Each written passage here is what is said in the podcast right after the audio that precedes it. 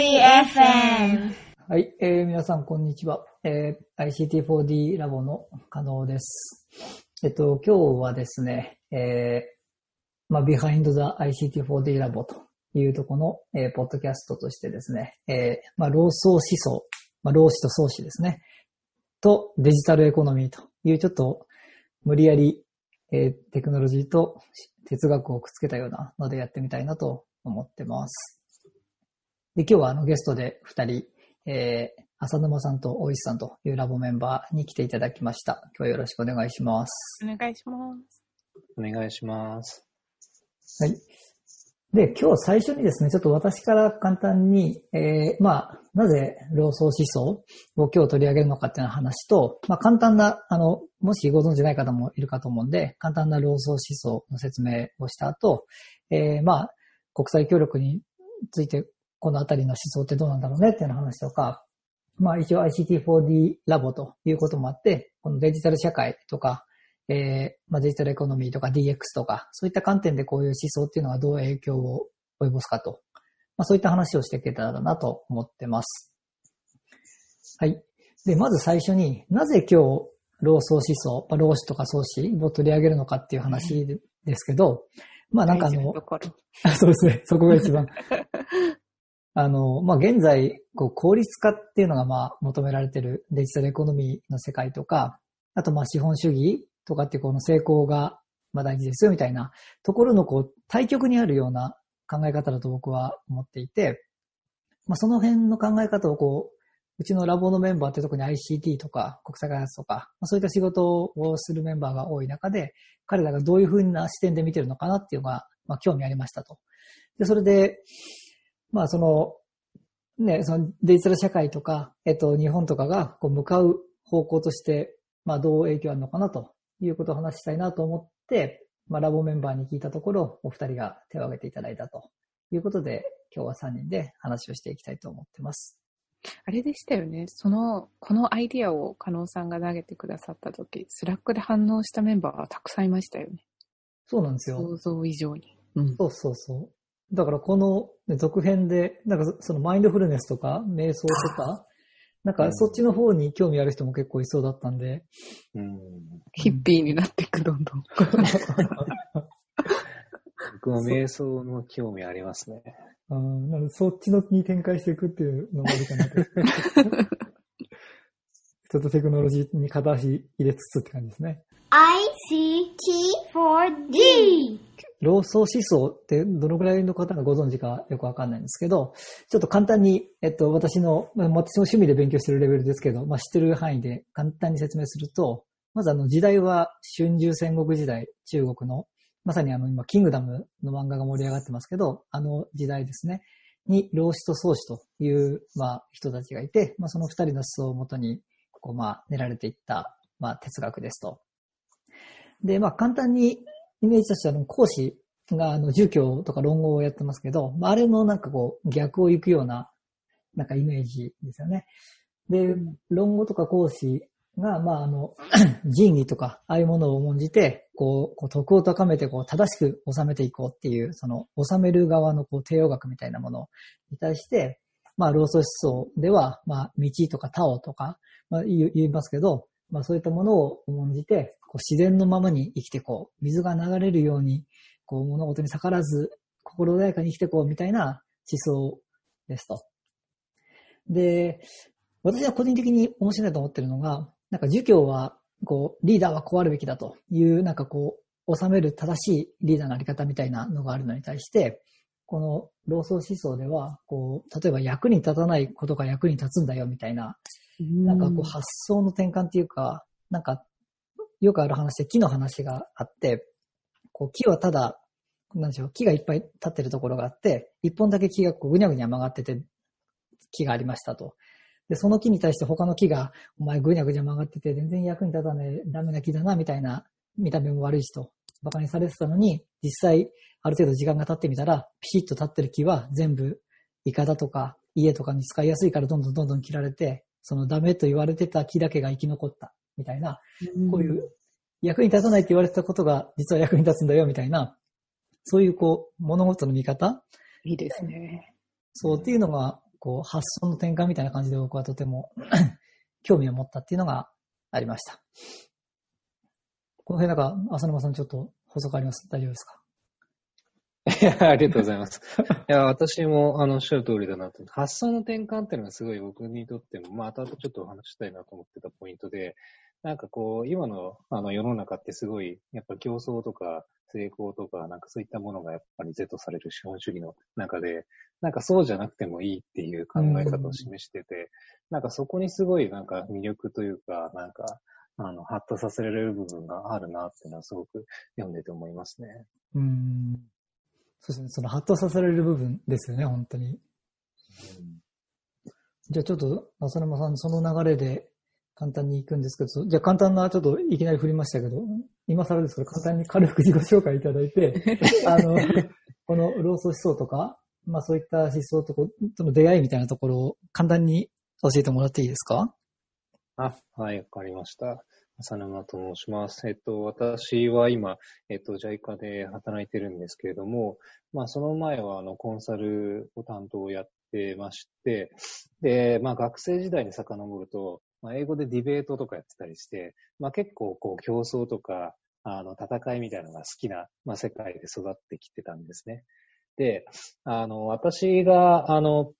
ロスとの出会いっていうと、あの、まあ、バックパックしてた、学生の時にバックパックしてて、まあ、当時就活がすごいうまくいかなくて、あの、競争にこう、うまく適応できなくて、こう、うん。あの、ぐずぐずになってた時期が あったんですけど、あの、その時に、あの、まあ、旅人の人からですね、あの、ビパッサナー瞑想って面白いよみたいな話を、あの、されたんですね。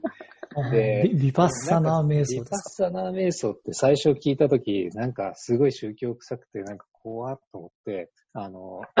まあ、話半分に無視してたんですよね。か で、あの、ただせ、そのいろんな国旅行する中で何回も言われたんですよ、それを。あの、この人面白いなと思って、あの、話してて。で、あ、そういえば、浅沼くん、ビパッサナーって知ってるって、ままた来たと思って、なんだこれはと思って、あの、あ、これは何かあるかもしれんと思って、あの、帰ってビパッサナー瞑想のなんかこう、まあ修行の施設みたいなのあるんですけど、そこにちょっと行ってみたりとかして、まあそこで、あの、なんですかね、いわゆるこう、まあ自然と共生するとか、なんかそういった考え方の、あの、まあ考え方に初めてこう出会い、で、その考え方って何なんだろうみたいなところで、こう行き着いたのが、あの、まあ、老僧思想っていうところでしたね。なんで、あの、僕のイメージだと、まあ、あの、儒家の思想っていうところとやっぱり対比されることが多いと思うんですけど、やっぱり今の、まあ、世の中のこう、スタンダードって儒家的な思想があるなっていう対比として、あの、まあ、なんていうんですかね、第三の道じゃないんですけど、まあそういった形で老僧思想があるってことを知れて、それでなんかすごく心があの楽になったっていうあの経験があるので、まあそういった意味で私はずっとそれから、あの、老僧思想が好きで読んだりしてます。はい。なるほど。ありがとうございます。いや、私もまさに、その、バックパッカーとかやってるところですね、やっぱり。でなんかこの、こう力を抜く生き方みたいなところにやっぱりなんか憧れをやっぱ感じた時期、大学生ぐらいの時ですかね、やっぱりあって。で、今もこう、まあ資本主義の中でこうやってまあ生きてますけど、やっぱずっとそういう生き方したいなみたいなのがあるけどできてない自分。やっぱうんやっぱどうしてもね、こう仕事とかもやっぱ多少こう成功、成功っていうか、まあ新しいことやりたいなっていうのはある中、いやいや、もうちょっと力抜こうよってこう、時々僕をこう、たしなめてもらうというか、ちょっとしたこう、道しるべみたいな感じに、はい、うん僕もなっててる感じですね。うん。うん。じゃあちょっと、この大石さんも行きましょうか。簡単なはい自己紹介、まあ、もうお馴染みかもしれませんが、いいはい、こういった思想との出会いについて簡単に教えてもらえますか？はい、ありがとうございます。皆さん、こんにちは。大石と申します。もともと、あの、IT 会社で、実は浅沼さんのところと同じなんですけど、コンサルタントを私もやっていて、ただずっと紛争の解決とかに興味があったので、あの、修士で留学をして、今は AI を使って紛争の発生を予測するっていうようなピーステックって呼ばれる分野を専門に活動してます。で、私もですね、ビパッサナー瞑想が入りだったと思います。すごいヒッピーな友人から勧められて、2013年ぐらいだったかな？に、あの、初めて。ちょっと待ってください。ビパッサナー瞑想ってそんなメジャーなんですか？僕全然聞いたこともなかったんでなのすよ、ね。かな？まあ、怪しいには怪しいんですけど、一人、なんか、類友じゃないですけどね。でもやってるって人はいいるかあ、そうも。ですか。おーあそうです、すみません。はい。あの、あ、そうなんです。そう。それで行って、でも私の場合はもともと競争社会で生きているっていう感覚が私にはなくて、うん早くから降り、降りてしまった方なんだと思うんです。戦うの嫌い、負けるのが怖いから戦いもしないみたいな、あの、幼少時代だったので。で、ただ私の中にずっと葛藤としてあったのは何か満たされない感じが人生にあるっていう思いがずっとあって、それを満たすために、例えば紛争問題に取り組んでみるとか、こう何か外に外にこう向けて考えていたんですけど、ビッパッサナと出会ってからは自分の内面の方を考えるようになって、まあ、あの、老子のタオンの思想だったりとかにもそういう通じる部分があると思うので、ちょっと興味出てきて本読んだり勉強してるっていう感じですね。うん。なるほど、なるほど。皆さん、どういう形で勉強したんですか？えぼ僕はですね、実は漫画で、漫画老僧の思想っていう講談社の本を読んで、実はそれが入りだったんですけど、買いました、その本。おすすめだって僕も持。ってます。あじゃあこ、この界、この界隈の人ではこれ、め名著なんですかね？すごいです。エントリーとしてはもう最高のやつですよね。うん。いや、ちょっと今日、あれですね、これ聞いて興味持った方は、ぜひこの漫画、老僧の思想を買っていただいて。いや、僕これ実はこれも多分10回じゃ聞かない以上、人生で一番読んでる本なんですよ、間違いなく。バイブルみたいな感じですね。うん、なんか時々パラパラめくりたくなりますね。私も一個本をおすすめしてもいいですか？もちろん。どうぞ。あの少し多分、漫画ローソンの思想とはちょっと方向性違うんですけど、跳躍マスターからの手紙っていう、雲国祭っていうすごい名前のブロガーさんが書いてる本があってで、その方どっちかっていうと、いわゆる多分スピ系なんですけど、う。うん。そのアプローチで同居を、特に分離とか、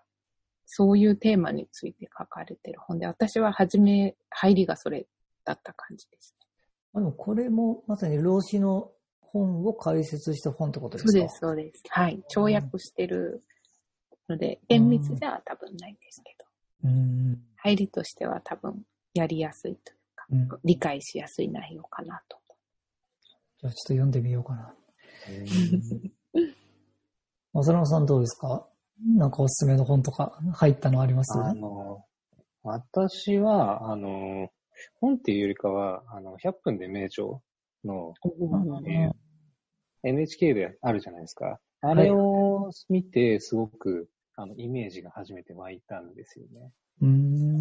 同窓の思想って、こう、概念的にはすごくわかる一方で、具体的にはなんかこう、わかるようではわかんないみたいな、こう、もやもやしたところって最後の最後ではあると思うんですけど、なんかその辺がこう、まあビジュアルでこう来ると、ああ、なるほどねっていう形になったりとかして、あの、私自身は結構本ももちろん読んだんですけど、その時にはそこまでだったんですけど、あの、映像で見た時に非常にこう、あの、はーって入ってきましたね。うん最近、あの、中田あっちゃんの YouTube 大学もちょっと見たんですけど、あれもなかなかわかりやすいですね。まあ、なんか取り上げてるんですね。はい。で、彼はここはなんかもうあの、なんだっけな。だその儒教、儒教とやっぱり比較してて、儒教が帝王学。で、老僧思想はスローライフみたいな、こう、あの、カテゴリー分けしてなんか説明してて、うん、あれはあれで面白いですね。うんなのであれもおすすめ見てみです。ICT4D Development じゃあちょっと、えっ、と、そろそろ本題というか、あの、まあ我々国際協力っていうキーワードと、あとテクノロジーっていうキーワードと、まあ両方で仕事なりやってると思いますけど、で、最初ちょっと国際協力みたいな面で、ちょっとなんか大石さん、なんかあの、まあ、その幸福論とは違うかもしれないですけど、なんかちょっとその今後の話とか、なんかアイディアのところで書いていただいてて、うん、その辺とこう、つなげていただいてというか、うん、どういう、うんうん。はい、経験をなされたんですか？私もちょっとまだ自分の中で咀嚼している段階ではあるんですけど、ちょっとこれ同居の思想に近いのかなと思う個人的な経験がありまして、あの、コンゴ共民主共和国、コンゴ民ですね、に、あの、フィールドワークに行った時に、ホストしてくれた人とか一緒に活動してた方が、あの、すごく苦しい背景を持っている方たちで、例えば、あの、活動家として彼らは反政府勢力として見られている方だったので、まあ、拷問を受けたりとか、実際に仲間が殺されたりとか、ちょっと日本でのほほんと暮らしていた私には受け入れられないような、あの、現実を生きている方たちに見えてたんですけど、でもすごく誰を恨むこともなく、はつらつとした方々で、とても人間的に魅力だったんですよね。で、そういう状況もそうだし、経済的に見てもそうだし、いろいろ不安に思ったり、苦しく思ったりしてても不思議じゃないところを、とても穏やかに、あの、恨みによって動かされてるっていうよりかは、本当に希望によって動かされてるような人たちで、ああ、なんか人間の内面ってこんなに素晴らしいものなのかって、すごくハッとした経験が今後にありました。で、私の理解するですけど、あの、同居の側面で、なんか似たようなことを言っているような気がしていて、そのスローライフとかもまあもちろんそうなんですけど、その根底にあるのが、あの、なん、なんて、作為がない状態というか、うん。人間をこう、人間とか社会をこう分離したり区別して捉えずに、まあ言葉で言うと月並みなんですけど、あるがままに作為なく向き合って生きていって、結果的にそれそれがまあ幸せな性の形になっていたりもするっていうようなことを説いているような気がして、ああ、彼らは他を体現してたのかなと今後でちょっと思いましたね。なんかピンときますか、私のこの個人的な思い出話。うん。いや、そうですよね。なんか、うん、こう、ひあんま比較しない、だね、そのあるがままにって、なんか言うは簡単ですけど、こう、するは形というか、そうそう。なんか、例えば、うん、そのタオとか、まあ、同居でいう区別をして、人と社会とか、もしくはいい人悪い人ってこう分離をして考えるのではなくっていうところが、すごく、その、人を恨まないっていう行動に出てたりとか、あと、被害者と加害者に分けないっていう彼らの態度に見えたような気がしたんですよね。どうしても国際協力の現場もそうですし、紛争は特にそうですけど、悪と性というか、それを分けようと思えばか、ある意味簡単にできてしまいそうな状況の中で、そういうふうに社会を捉えないで、うん、人生を全うするっていうのがとても美しくて、うん。自分にはまだま まだまだっていう、もうこの発想自体がタオじゃないんですけど、うん、そうな、なりたいなと正直思ってしまいましたね。うん。ね、そのまさに、その、樽を知るというか、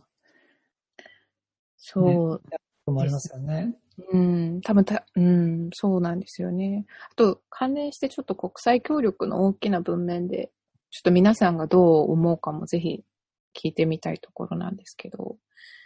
あの、その区別、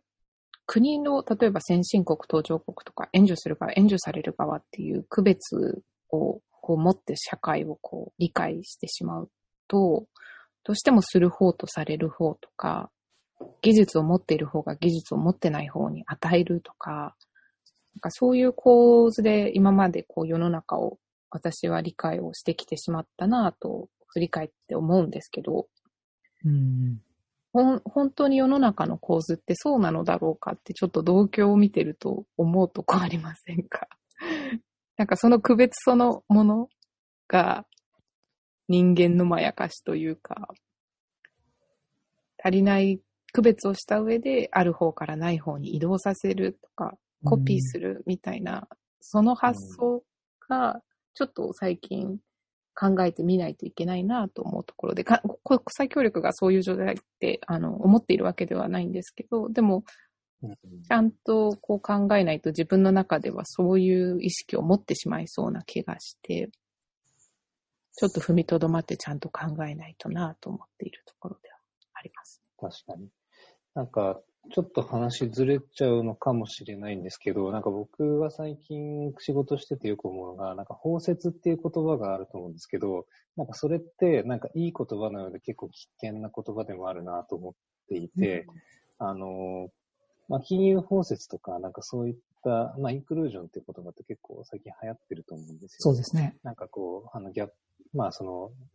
誰一人取り残さないみたいな。取り残さないっていう意味で、まあ、いろいわゆる社会システムに、こう、ちゃんと包み込んで便利な、あの、サービスを、まあ、平等に享受できるようにしてあげようっていう、まあ、考え方だと思うんですけど、果たして、野石さんが言ってたように、それが幸福なのかっていうところって、なんかあんまりこう、議論がされてない気がしてるんですよね。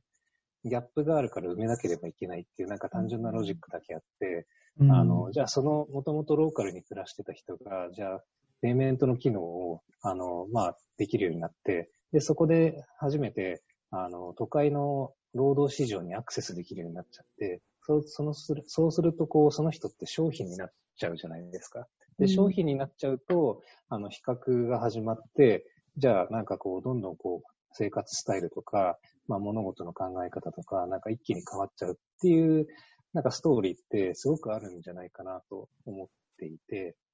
なんか資本主義って、あし最近なんか僕あの、マルクスの資本論も読んだんですけど、その、その中に、あの、資本主義の包摂っていう言葉があるんですよね。なんか昔から、あの産業革命より前から、あの、どんどん資本主義が、あの、まあ、人類の社会を包んでいってると。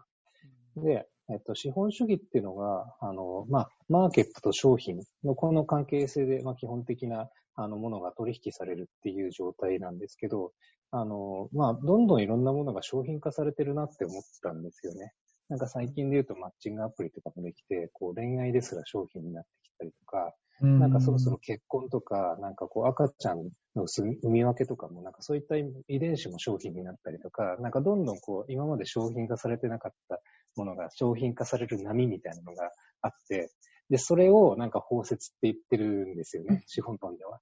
で、金融包摂もなんかそれに当たってしまうのではないかっていう、こう、まあある種の恐ろしさみたいなのを感じたりとかして、あの、まあちょっと、あの何が言いたいかというと、まあ、おいさんが言ったような、あの、そういった本当の幸せって、じゃあなんかこう、あの、みんなが同じサービス使えるようになるからハッピーなのかっていう問いを、やっぱちゃんと一度なんか、あの、立ち止まって考えてみるっていうのが重要なんじゃないかなっていうのはちょっと思ってましたね。そうですね。やっぱり国際協力とか援助になると、なんかこうあるべきだっていうのがあって、それをこう広げていく形にどうしてもなりやすい多分構造があるので、うんなんか簡単にまあ言ってしまえば、それって、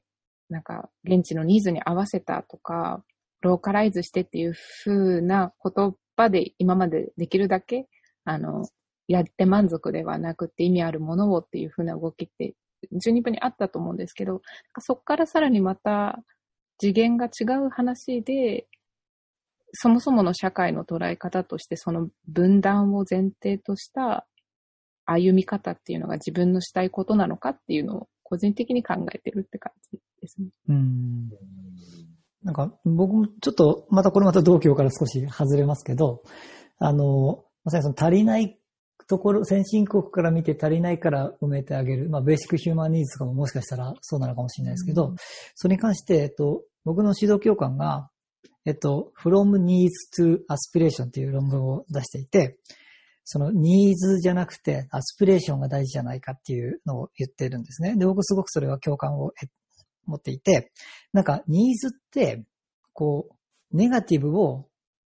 ゼロに持っていくようなものう。んつまり足りないから埋めてあげる。で、それもまあもちろん、まあ大事は大事なんだけど、それって本当に、ニーズって本当にその人たちは思ってるのみたいな。こっちが足りないと思ってるから埋めてあげるのじゃないかと。なんかあまり前向きな言葉じゃないよねと。で、それに対してアスピレーションっていうのは、なんかこう、どっちも、ね、訳すとこう、意欲とか、希望をしてるものとかっていう感じですけど、アスピレーションっていうと、もっとこう、本人がやりたいことを支援するみたいな言葉で、なんかこう、足りないところを埋めてあげるっていうよりは、やりたいところを伸ばしてあげる。なんかそっちの方が、こう、その援助とかそういうのでも大事なんじゃないかっていうのを言ってて、なんか今、ちょっとその話を思い出しました。そうそう、ああれ面白いですね。その支援する、されるっていうところについても、ちょっとまたなんか別で考えてみたいですよ。うんん。そう同居的に言うとですけど、その区別って、ワンネスからはとても外れた話。うん。うん。で、まあ、ただ同居が多分、最近注目を浴びているのも多分、私たちがいろんなところで目にしたり耳にしたりする機会も多いのも多分そこに対する、なんて言うんでしょうね、ディスカッションとか疑問とかが深まってきた社会的な潮流があるからなのかなとは思いますけど、うん。なんかその二分で分ける考え方みたいなの、うんちょっと面白いテーマですよね。そうですね。うん。ICT4D. でその身分で分けるというか、まあその管理みたいな感じになってくのかもしれないですけど、まあそのあたりちょっと、せっかくなんで、あちょっと IT 寄りの話に持っていきましょうか。せっかくの ICT4D ラボということで。で、ちょっと、まあ国際開発っていう軸は残しつつ、少しちょっとデジタルとかデジタルエコノミーみたいな方にも、まあ少し、まあさっきファイナンシャルインクルージョンの話もありましたけど、ちょっと分けてみて、こう、システムなり IT 管理っていうのがその儒教的なのか同教的なのかみたいなところを含めて、こう、どうできてるかなって、浅沼さんとかちょっとどう思われるとこありますか？あの、なんか、ブロあのブロックチェーンの議論とか例えばしてると、あの、中央集権とか分散型っていうなんか議論ってよくあるんですけど、まあそこにこう、まあなんかこう、儒家的な思想と老僧的な思想がなんか反映されてるんじゃないかなっていうふうな個人的には思っていて、やっぱりなんかこう、儒家的な思想ってこう誰かこう管理者というか、なんか統治する偉い人がいて、で、その人が、まあみんなをコントロールするから全体が幸せだよねっていう、まあ考え方だと思うんですけど、まあそれってシステムで言うと本当に中央集権型のあのシステムだなと思っていて、まあ基本的にこう末端のあの部分は、まあインプットとアウトプットしかできなくて、で、真ん中にこうすごくあの処理するスーパーコンピューターと、なんかアドミンユーザーみたいなこう管理者がいて、で、その人たちがまあシステムを管理していくっていう考え方だと思うんですけど、まあそれって、あの、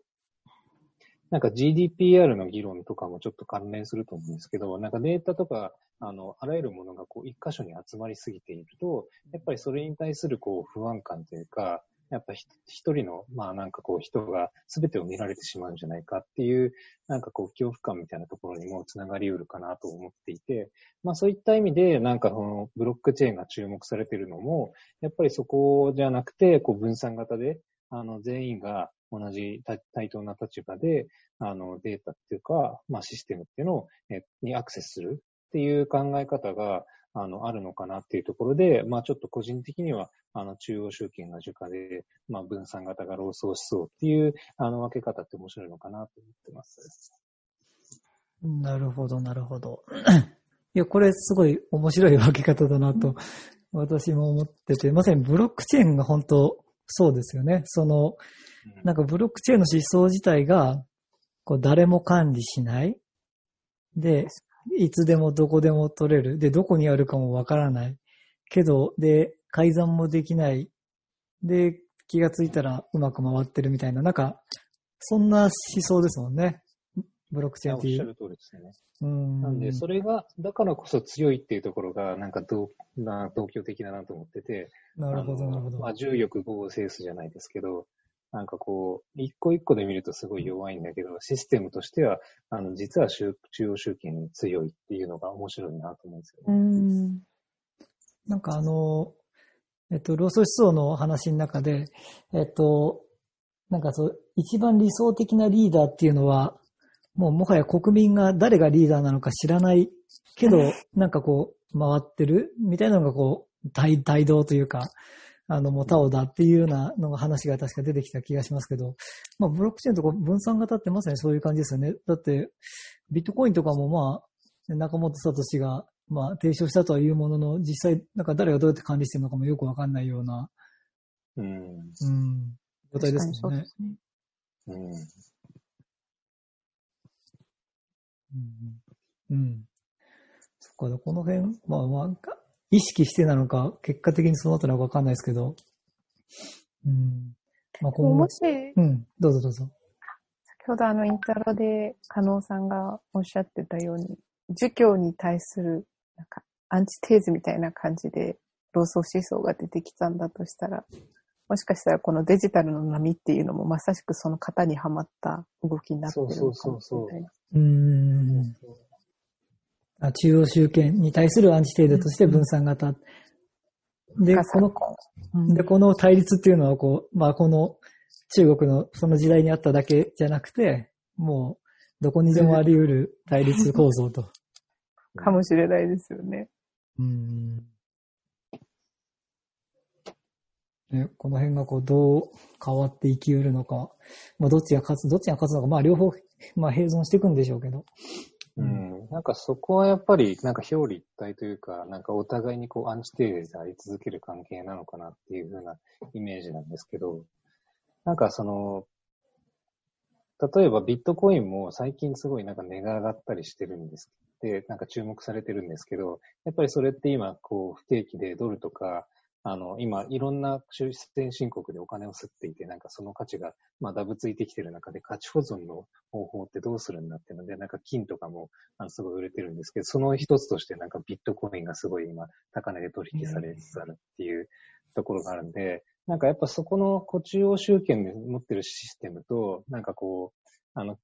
なんだろう、金とか、まあその自然にある、あの、まあ同居的なこうシステムっていうのは、なんかこう相互補完の関係にあるのかなとか思うんですよね。うん。うん。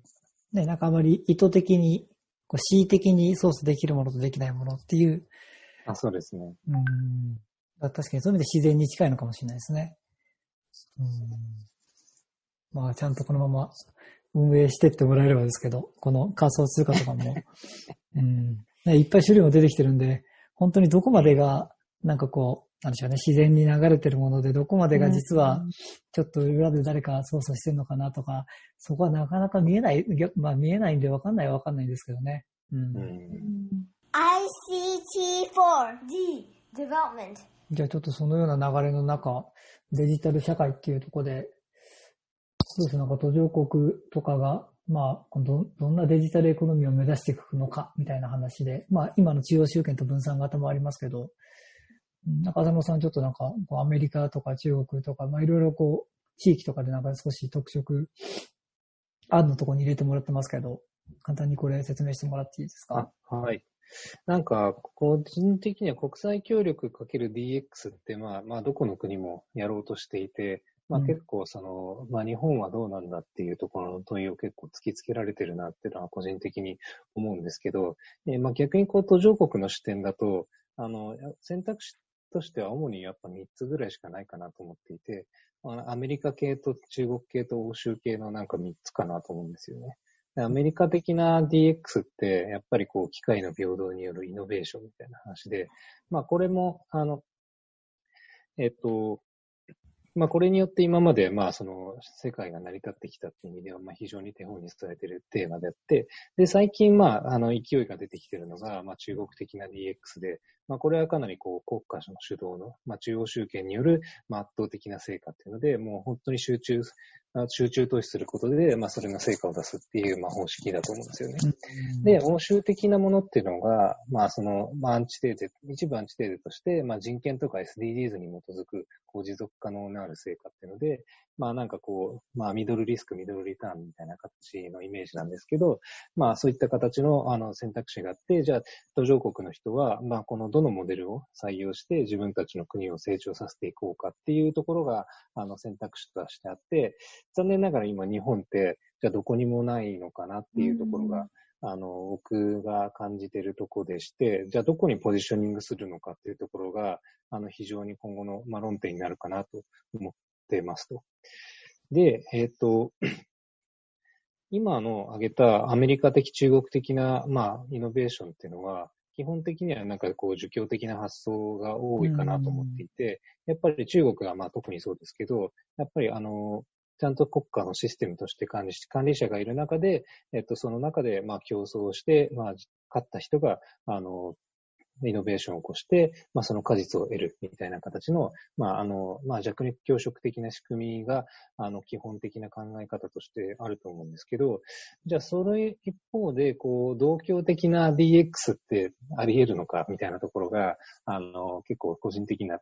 興味としてあって、なんか日本はそういうところにも、あの、行けたら面白いんじゃないかなと思うんですよね。うん。それですか、その、さっきの話で言うと、その欧州的に近いんですかね。欧州、なんか GDPR なんかも、あれも、なんかその情報管理のルールも、まあその中央集権からちょっと外して、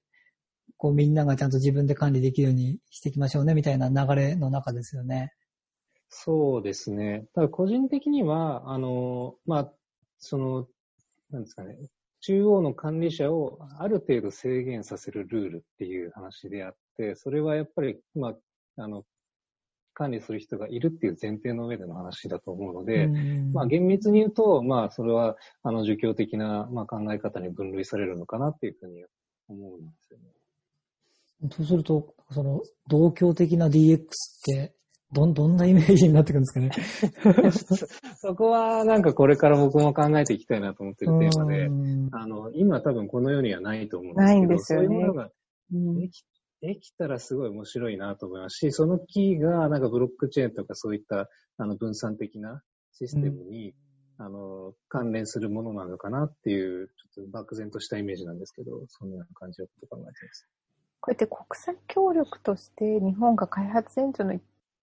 環として行う DX は労働的思想に立脚すべきっていう話と、日本は国内でどうあるべきかっていう話二つあるじゃないですか。うん今の日本ってどうディスクライブできるんですかね？難しいですよね。中央集権の中央集権だけど、あまりイノベーティブでもないみたいな。正しいこと言わないで。悪いとこ取りして。うん。今模索してるって感じなんですかね。まあ、もしかしたら会は労働的思想立脚にあるのかもしれないです。まあ、ある意味、論争的ですよね。なんかこう、やっぱ意見、スタンスがまとまってないっていう意味では、あの、その、なんていうんですかね、民意が強いというか、あの、いろんな意見が混在している状態だと思うので、まあ、それ自体はなんか同居っぽいですけど、それがどう価値につながるのかっていうところまで考えれてる人はいないっていうのがちょっとまあうん、現状なのかなって思いますね。うん。ただなんか一方、この最近、そのビッグデータとかの社会になってくると、やっぱそのデータとかってしっかり管理しなきゃいけないじゃないですか。プライバシーとか含めて。で、こう、その辺を自由に任せてしまうと、その、ね、せっかく取ったデータがどこで、まあ、マイナンバーとかもそうですけど、その、その裏に紐づく税務状況とかわかんないですけど、いろいろなものが、こう、どう使われるかわかんなくなっちゃうので、やっぱりある程度、こう、中央集権でルール作って、モラルを持って、っていうふうにやっていかないと、まあやっていくっていうふうに国としては考えますよね。普通に考えると。マイナンバーとかはそうですよね。うん。で、その方がやっぱ事実、効率的なので、多分デジタルには、まあ向いてるは向いてるんだとは思うんですけどね。まあ少なくともビジネスの世界ではやっぱり今アメリカ、まあ中国はちょっと少し斜め的ですけど、やっぱアメリカのイノベーション的なのが今完全に優勢なので、それを日本のスタートアップ界隈でも、途上国とかにやるときとかでもやっぱり成功モデルとして、やっぱり、まあ入れざるを得ないところはありますよね。加野さん以前、ルワンダのイノベーションについて研究の。発表みたいのしてくださいましたけど、今のあの、労働思想とか儒教的っていう感覚、感じで言うと、ルワンダは儒教的な中央主義による。めちゃくちゃ中央は旗振ってますけど、あの、えっとですね、えーさっきのコンゴの話がちょっと近いのかもしれないですけど、うんやっぱその、アフリカってまだまだ、その金儲け云々っていうよりなんかもう少しなんでしょうね、ピュアというか、あなんか、まあ、カルチャーなのかな。で、こう、みんな幸せに、なんかある程度こう、やってるところに、こう、どうしてもそのビジネス的な成功っていうのを求めると、アメリカ的な、あの、成功モデルっていうのが入りつつあって、で、それって本当に彼らに合ってるんだっけみたいのは、あの、研究、他の研究とかでも指摘されてたり、っていうのはありますね。つまり結局アメリカ式なモデルを途上国とかにも入れていくと、まあ、経済的にはもしかしたら成功する近道なのかもしれないけれども、結局相手の土俵で相撲を取ってることになるんで、結局アメリカには勝てない。うん。結局レプリカでしかない。みたいなところでもっとなんかこうアフリカならアフリカらしいビジネス、まあ日本だったら日本らしいなんか成功モデルっていうのがあるんじゃないのかなってとか、そうを探していかないと、結局、こう、なんでしょうね、欧米にこう、リードされる世界のままになっちゃうなっていうのはなんかジレンマとして感じてましたね。うんなんか西洋思想とか東洋思想を知る機会たくさんありますけど、アフリカの思想って、今まであまり私の知る範囲では取り上げられてこなくて、でもあるはずですから、もしかしたらそういうのにまた立脚した国づくりとか、社会づくりっていうのがあり得るアプローチなのかもしれないです。うん。どっかでなんかそんな、アフリカ、ただアフリカも多分アフリカの文化っていうには多分広すぎるんですよね、きっとい。ますね。う。ん。どっちかというと民族、民族単位なんですかね、あそこは。国、国ですら、まあ国、国ですらあんなの勝手にヨーロッパが昔定規で線引いたようう。なん世界なんで、アフリカらしさっていうとなかなか、うん、一言では多分語れないんでしょうけどね。うん。なんかテクノロジー、今日ちょっと触れなかったですけど、テクノロジーはこう人を管理するためにあるのか、自由にするためにあるのかみたいなのも、深いですね。個人的には、あの、好きな。私は管理されちゃってますけどね、個人的には。そう、社会的にはどうなんでしょうね。うん僕はテクノロジー、なんか自由ってやっぱオポチュニティに捉えられるように、なんか、っていうのが私のずっと、なんでしょう、この ICT4D をやってる一つのこうコアにあって、こうテクノロジーとかを使うことで今までできなかったことができるようになる、そういうテクノロジー for opportunity フリーダムなのか、まあこれも、うん、ちょっと同居的でもなくなってきますけど、うん、っていうのは、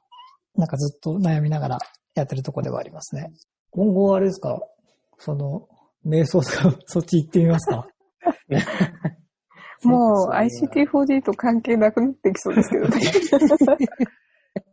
一応10%くらいはテックの話を 10%残しつつ。うん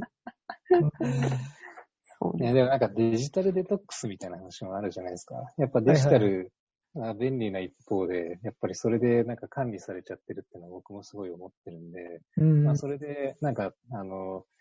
なんか最近思うんですけど、もう携帯がない無人島とかなんか行くと、なんかすごい開放感あるんですよね。うん。なんかそういう空間ってむしろもうなんかお金になるぐらいのなんか価値が生まれつつあるのかなっていうところで、デジタルがこんなにも浸透すると逆にそれがない世界が恋しいみたいな。うん。うん。うん。なんかそういう考え方で、あの、まあ瞑想とかもなんかすごいそういう文脈で結構当てはまるのかなって思いますね。うんビパッサナ行くと携帯をまず取り上げられる。取り上げられますから。はい。誰とも目も合わせず喋らず10日間過ごしてくださいって言われるんですよ。そんな感じなんですか？あデジ デジタルデトックスの極みにあるような。極みですね。うーん。なるほど。じゃあそのうち行ってみますかね、これ。ぜひぜひ、おすすめです。うーん。わかりました。じゃあちょっとまたそのあたり、次のネタをどうしようかっていうのはまたラボの中でちょっと話しましょうかね。ね。はい。じゃあちょっと今日はこのぐらいですか？ちょっとローソン思想とデジタルエコノミーいうことで、いろいろ 脈絡となって語ってみましたけど。面白かった。面白かったです。ね、なかなかこういうのじっくり話す機会ないですからね。いや、ないですよね。基本こういう話ってこう自分の中で悶々とこう自問自答を続けるタイプの話そうそで。あでも確かに、老僧思想あるあるでなんか語れないですよね。仲間が見つけづらい気がします。なんか見つけづらいですし、老僧思想同士の人が集まっても、それ語っ、なんか熱を持って語るっていう場面ないですよね。確かに。むしろそれを避ける人たちの。そうですよね。そうですよね。ね、確かに論語とかだったら、ね、論語とそろばんでもあれもそうかもしれないですけど、ね、もっと、こうみんなでけんけんがくがくどう、こう正しい姿をあるべきかって議論しますけど、そういうイメージですよね。うん。こっち逆ですからね。なんかもうみんなで山にこもりましょうみたいな。なんかそんな結論にしかなんないみたいな。確かに僕これ人と語ったのって初めてかもしれないですね。うんええ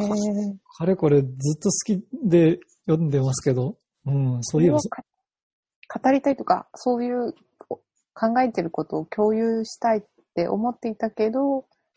どうとか機会がなかったっていう感じだね。それともまあ自分の中でこう、考えをしているから、特にそこに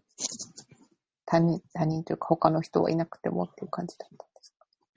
うん、なんかあんまりデジタルだ、そのテクノロジーとかってやりながら悩んで、そうしそうってあんまり両方興味ある人っていないのかなって思ってました。なるほど。意外にいましたね。うんはい。なのでとても新鮮で面白かったです。ありがとうございました。ありがとうございました。はい。じゃあちょっとこのぐらいで終わりにしましょうか。はい。じゃあ、これで、えー、Behind the ICT4D ラボ。はい。えっと、ロストシソとデジタルエコノミーの会終わりにします。ありがとうございあましたりがとうご。ざいました。ありがとうございました。